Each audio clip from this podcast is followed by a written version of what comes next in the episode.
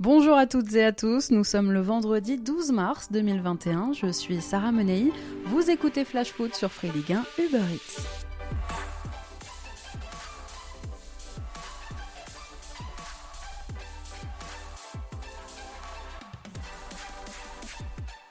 Arbitrage favorable pour la LFP. Le tribunal de commerce de Paris a débouté hier Canal et Beansport pour donner raison à la Ligue qui va bénéficier du contrat sur le lot 3 de diffusion de la Ligue 1 jusqu'en 2024. Après la défaillance de Mediapro, la chaîne cryptée espérait pouvoir renégocier eh bien, l'intégralité des droits de diffusion de la Ligue 1, mais la justice en a décidé autrement. La justice estime que la LFP n'est pas contrainte à un appel d'offres global et que la Ligue était légitime à ne remettre sur le marché que les droits délaissés par Mediapro. Cette décision est bien assure à nos clubs de Ligue 1 et Ligue 2, bénéficiaires de cette si précieuse manne télévisuelle, que le fameux lot numéro 3, détenu donc par Canal, ne sera pas remis sur le marché. La chaîne cryptée va payer encore 3 ans 332 millions d'euros annuels pour ce lot. Si nouvel appel d'offres il y a, ce sera uniquement sur 80% des droits. Canal est en plus condamné à verser 50 000 euros à la LFP pour frais de justice le groupe compte bien faire appel. Allez, retour au terrain, tout de suite on fait le point sur ce qui vous attend ce week-end à l'occasion de la 29e journée de Ligue 1.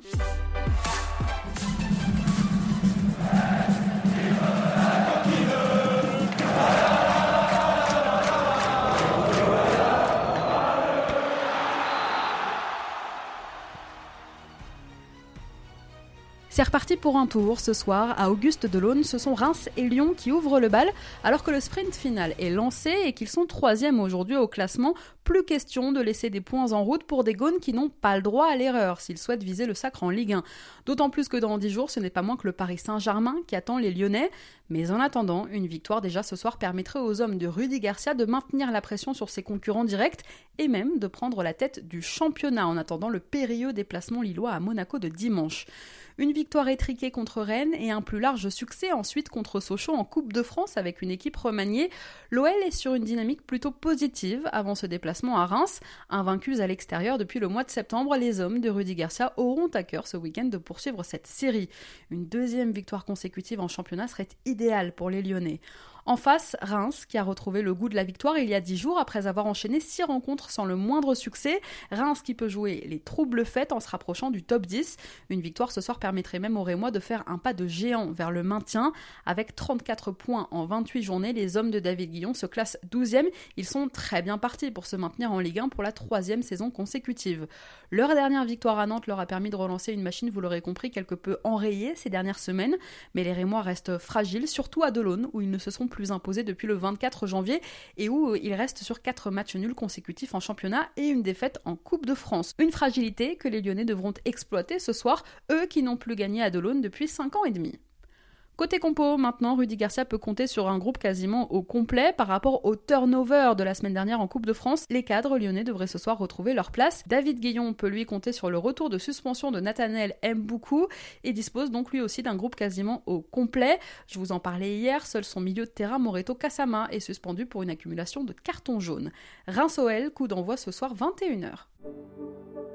Coup d'œil maintenant aux autres rencontres qui vous attendent à l'occasion de cette 29e journée. On commence par Angers qui demain à 13h reçoit Saint-Etienne. Après deux défaites consécutives dont la dernière euh, très frustrante à domicile contre Lens, les Verts, toujours sous la menace de la zone rouge, veulent renouer avec la victoire face à des enjeux qui ne seront pas faciles à manœuvrer et ça Claude Puel en a conscience. Un petit final à jouer dans chaque match doit être euh, considéré et pris avec cette mentalité de tout donner sur, euh, sur le match et sur ce match d'Angers. Chaque euh, qui sera euh, un adversaire coriace qui a, l'habitude de, de, jouer avec un gros bloc défensif, jouer le contre, jouer très vite à la verticalité, des, des longs ballons également et du jeu assez direct un adversaire coriace, le SCO. Les joueurs de Stéphane Moulin se sont largement qualifiés pour les huitièmes de finale de Coupe de France le week-end dernier et restent en championnat sur un succès face à Metz. Face au SCO, l'équipe de Claude Puel ne sera toujours pas au complet, malheureusement. Yvan Masson, bien sûr, mais aussi Romain Amouma et Alpha Sissoko sont blessés. Mathieu Debuchy est lui suspendu. Wabi Kazri a en revanche réintégré le groupe stéphanois. En face, Stéphane Moulin sera lui privé de Rachid Alioui, d'Enzo Ebos, de Jimmy Cabot, de Sada Tube, de Vincent Manso et de Mohamed Alicho. Angers-Saint-Etienne, coup d'envoi demain 13h. Revenus à deux points de la cinquième place après leur courte victoire en milieu de semaine 1-0 contre Rennes en match en retard de la 22e journée, les Marseillais reprennent aussi eux du service dès demain 17h avec la réception de Brest au Vélodrome. Ce sera la deuxième de Jorge Sampaoli sur le banc marseillais pour confirmer, confirmer les petits progrès entrevus mercredi soir. Brest de son côté pointe aujourd'hui à la 13e place au classement à 8 points de Marseille. Une semaine après leur élimination en Coupe de France, les joueurs d'Olivier Dalloglio auront à cœur ce week-end d'entamer une série positive en championnat après avoir battu Dijon il y a 10 jours. Une victoire du Stade brestois ce week-end acterait pratiquement le maintien du club dans l'élite. Côté compo, à Marseille, Sampaoli devra une nouvelle fois se priver de Jordan Amavi qui se remet doucement de sa blessure au quadriceps. Le latéral gauche marseillais a une petite chance de revenir dans le groupe pour le déplacement marseillais à Nice dans 10 jours. Sinon, ce sera eh bien après la trêve internationale. Absent sur suspension ou blessure, lui, depuis le 20 février, déjà, Valentin Rongier ne s'est pas entraîné non plus avec le groupe cette semaine. Il est incertain. Côté breton, maintenant, Christophe Herel est incertain aussi, tout comme Franco Nora le milieu offensif brestois souffre des adducteurs. Il devrait manquer cette 29e journée de Ligue 1. OM reste, coup d'envoi demain 17h. Plus qu'un match dimanche au Costières, c'est un derby. Les voisins Nîmes et Montpellier ont rendez-vous, deux équipes zone dynamiques bien différentes en cette fin de saison. L'une est 18e aujourd'hui au classement et plus que jamais en mission maintien quand l'autre, 7e, a encore l'opportunité de se battre pour l'Europe. Les Nîmois vont mieux, ils ont enchaîné trois victoires consécutives le mois dernier sous les ordres de Pascal Planck, tout juste nommé entraîneur en lieu et place de Jérôme Marpinon, ce qui leur a permis eh bien, à ces Nîmois de revenir dans la course au maintien. Dès ce week-end, ce derby s'annonce donc crucial avant de se déplacer chez le leader lillois et avant de recevoir aussi l'AS Saint-Etienne, match ô combien important pour les deux équipes. De son côté, fort d'une série de 8 matchs d'invincibilité, toutes compétitions confondues, le MHSC entend bien poursuivre sur cette dynamique, mais au-delà du classement, l'objectif pour les hommes de Michel Derzakarian dimanche est clair, laver l'affront du match aller où les Crocos s'étaient imposés 1-0 à la Mosson fin septembre. L'objectif a été fixé par le patron en personne, Laurent Nicolin. Alors forcément, un derby, c'est toujours un match très attendu par les supporters. À Nîmes, les gladiateurs appellent à deux rassemblements, samedi, demain matin, donc à la Bastide, pour l'entraînement des Nîmois, et dimanche, à l'arrivée du bus aux Costières. Et alors que les ultras de l'Armata et de la butte des ultras montpelliérains ont lancé un appel eux aussi cette semaine sur les réseaux sociaux, ils souhaitent mobiliser un maximum de supporters de la paillade dimanche pour encourager leurs joueurs avant le départ pour Nîmes, puisqu'ils ne pourront pas les accompagner jusqu'aux Costières. La préfecture du Gard a pris un arrêté pour empêcher la venue de supporters montpelliérains à Nîmes, la préfecture craint des affrontements entre supporters des deux équipes. Côté compo, il y a 10 jours, Nîmes perdait à Nice en étant privé de 10 joueurs. Où en sont donc les crocos à deux jours du derby? Eh bien, l'infirmerie se vide petit à petit. Sofiane Alacouche et Lucado sont de retour. Pareil pour Naomi Shiweda et pour le deuxième gardien nîmois, Luca Dias, de retour d'une fracture, lui, à la main. Florian Miguel fait lui aussi son retour, son retour de suspension pour le coup.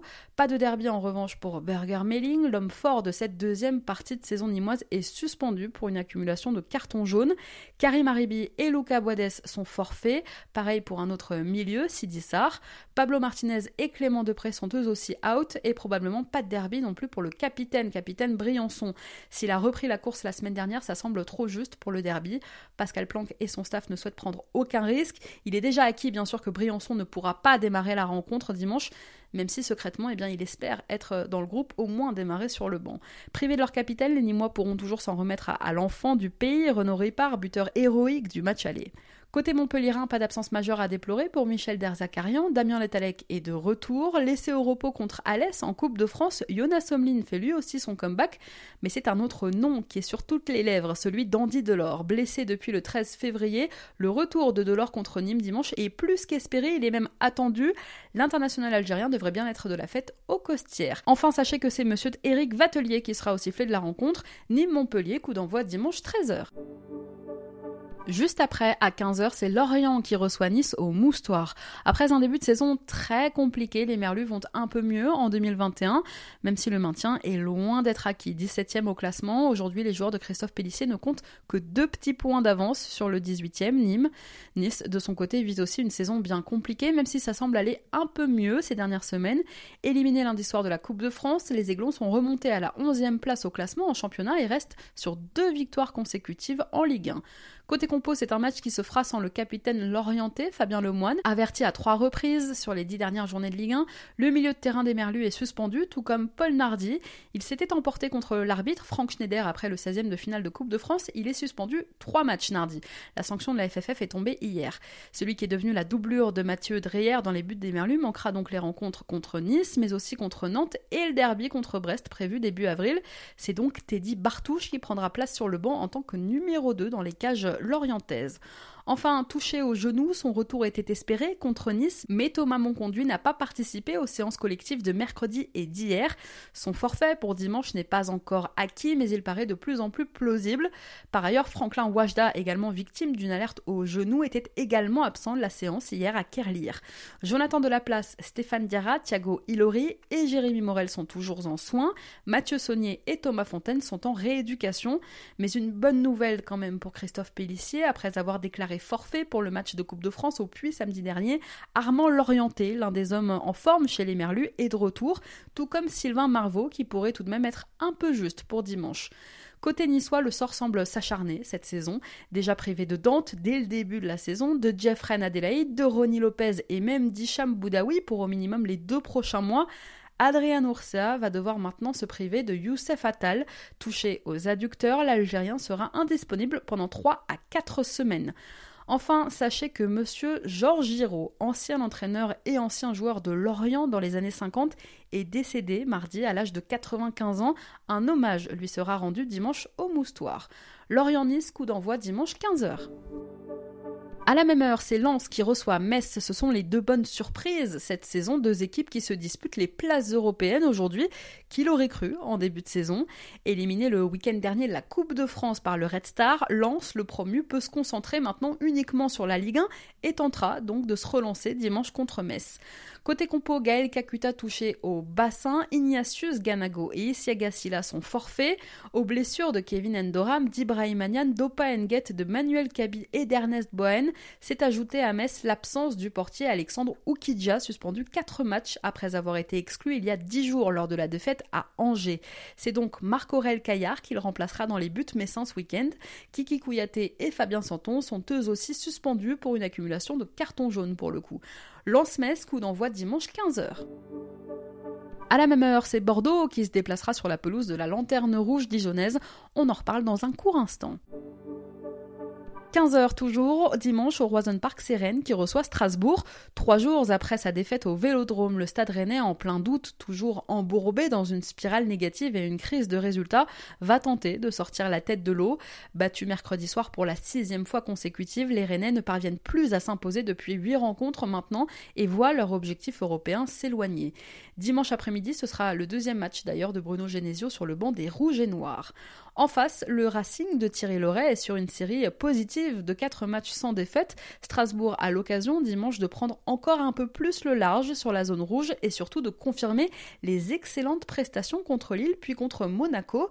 Avec 33 points au compteur, les hommes de Thierry Loret ne comptent que 2 points de retard sur le 11e, Nice et 5 sur leur adversaire de dimanche. Une victoire permettrait aux Strasbourgeois de se rapprocher de la première partie de tableau et de confirmer là aussi un maintien. Côté compo, Bruno Genesio pourra dimanche compter sur les retours de suspension de Jonas Martin et d'Amari Traoré. Son deuxième gardien, Romain Salin, touché aux abdos, est toujours absent, alors que Clément Grenier est lui incertain.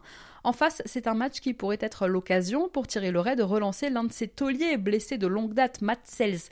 Victime d'une rupture du tendon d'Achille l'été dernier, le Belge a repris l'entraînement collectif depuis le début d'année. Il a même disputé quelques rencontres amicales avec la réserve. Si Thierry Loret dans les cages avait jusqu'ici choisi de privilégier un peu la forme du moment en laissant Eiji Kawashima, l'entraîneur du Racing avait évoqué la possibilité d'un retour de Sells contre Rennes, justement. Ibrahima Sissoko fait lui son retour de suspension. Jean-Eudes Daoulou sera bien présent au Roison Park.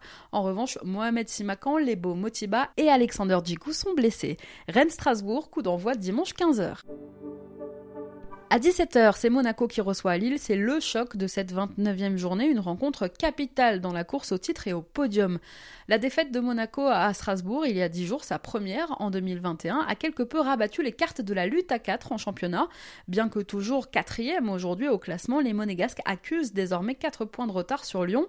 Un faux pas monégasque à la Méno qui a su profiter aux trois équipes de tête qui, elles, se tiennent toujours à 3 points.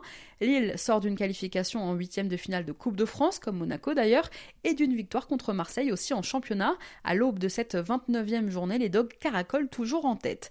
Au passage, Lille cette saison n'a encaissé que 17 buts après 28 rencontres de Ligue 1. C'est son plus faible total à ce stade de la compétition. On va voir dimanche si les hommes de Christophe Galtier et surtout si son gardien, très en forme, Mike Maignan, saura contenir la virevoltante attaque monégasque, deuxième attaque de Ligue 1 actuellement. Côté compo maintenant, pas d'absence majeure à déplorer pour Christophe Galtier qui pourra compter sur la totalité de son groupe puisque même l'attaquant turc Borak Yelmaz, touché au mollet et absent depuis deux mois maintenant, devrait faire son retour. À Monaco, Niko Kovac, comme depuis de nombreuses semaines maintenant, sera encore privé de Gelson Martins, de Willem Goebbels et du jeune Pietro Pellegrini, tous les trois blessés. Crépin Diata est lui suspendu pour une accumulation de cartons jaunes.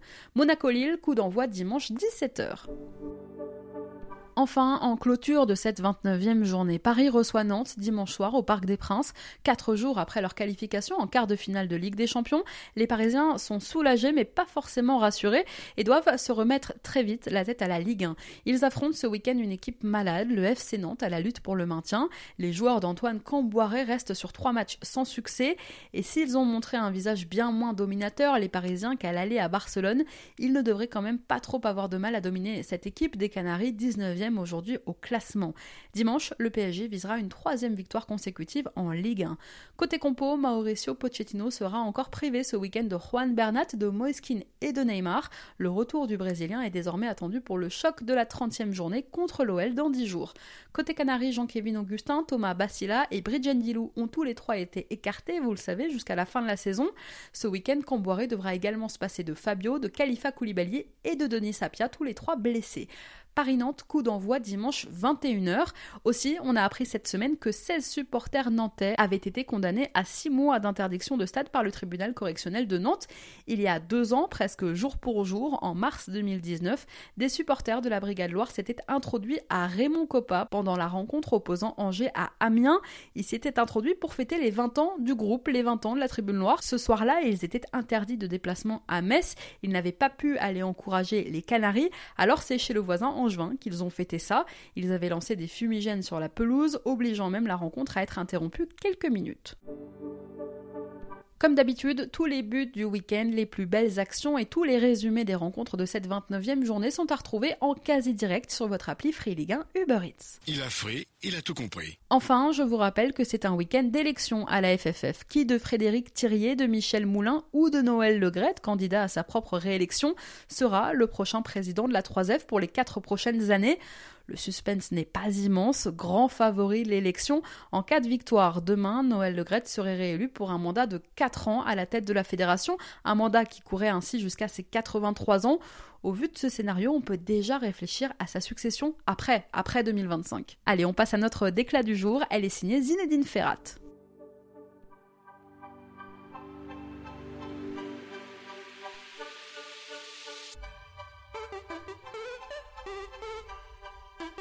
C'est mon cœur qui parle. Et vous avez un chef d'espoir qui dit notre retenue.